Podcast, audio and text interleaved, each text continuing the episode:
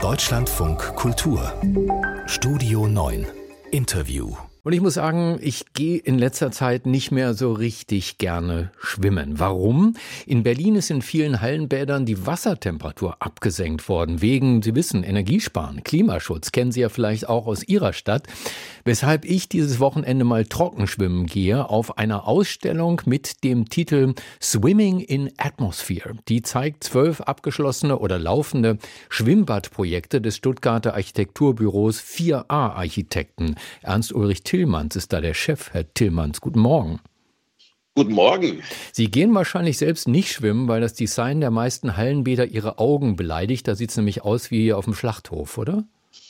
Ja, so kann man das vielleicht nicht sagen, aber früher war es oft so. Äh, und man muss sagen, da in der Schwimmerwelt hat sich schon vieles geändert. Also man achtet, glaube ich, schon mehr auf Design. Viele Kollegen tun das auch und da hat sich das, glaube ich, schon in eine ganz gute Richtung entwickelt. Nun wird sich der ein oder andere fragen, was habt ihr denn für Probleme? Wir sind froh, wenn unser Dorfschwimmbad im Winter geöffnet bleibt, trotz steigender Energiepreise.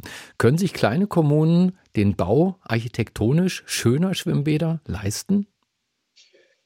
Ah, das ist natürlich eine schwierige Frage. Also es ist natürlich jetzt durch den Krieg, äh, durch die Pandemie einiges in Bewegung gekommen. Also um nicht zu sagen, es herrscht äh, ziemliches Chaos.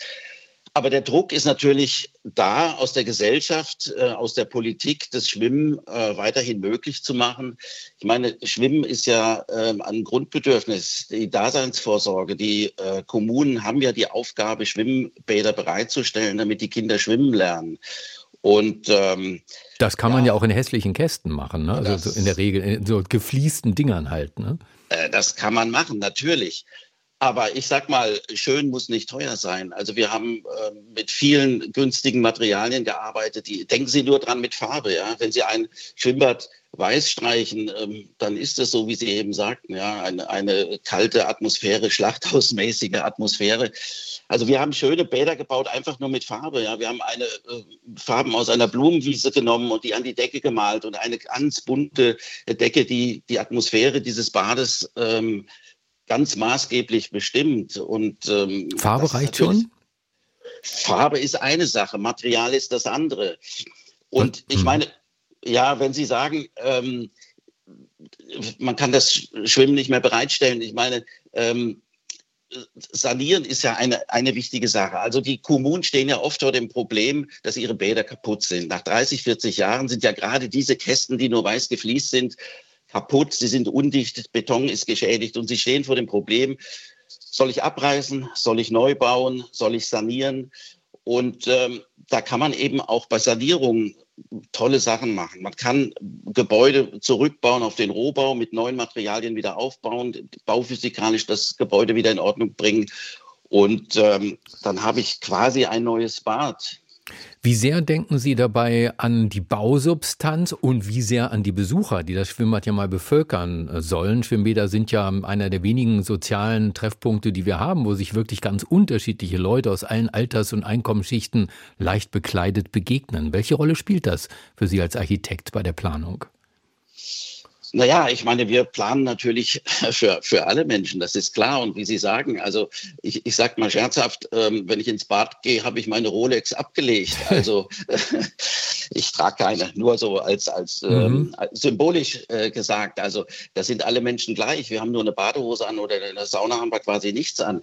Und ähm, da ist für uns schon wichtig, dass die Atmosphäre in dem Bad einfach für alle, für alle Leute gut ist. Ja, also ich sag mal, die, die, das Gebäude ist ja im Grunde, im Grunde die Hülle. Das ist ja die, die zweite Haut, die ich in dem Moment habe, wenn ich im, im Bad bin. Und die muss natürlich, natürlich wohlfühlig, atmosphärisch schön gestaltet sein. Also wie gesagt, mit Farbe kann man arbeiten. Man kann mit Materialität arbeiten. Wir arbeiten sehr gerne mit Holz in Bädern, was eine warme Atmosphäre äh, bringt.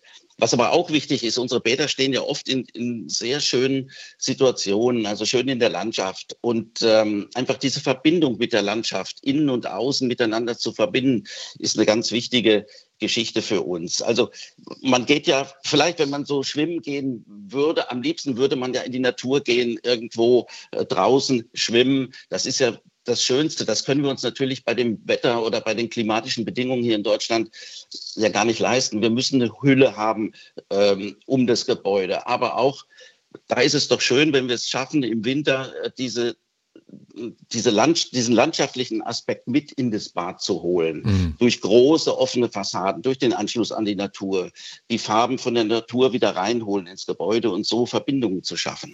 Und wer sich das anschauen möchte, kann das tun, denn die Schwimmbadentwürfe von Ernst Ulrich Tillmanns und seinem Büro 4a Architekten, die sehen Sie derzeit in der privaten Berliner Galerie Edis Architekturforum.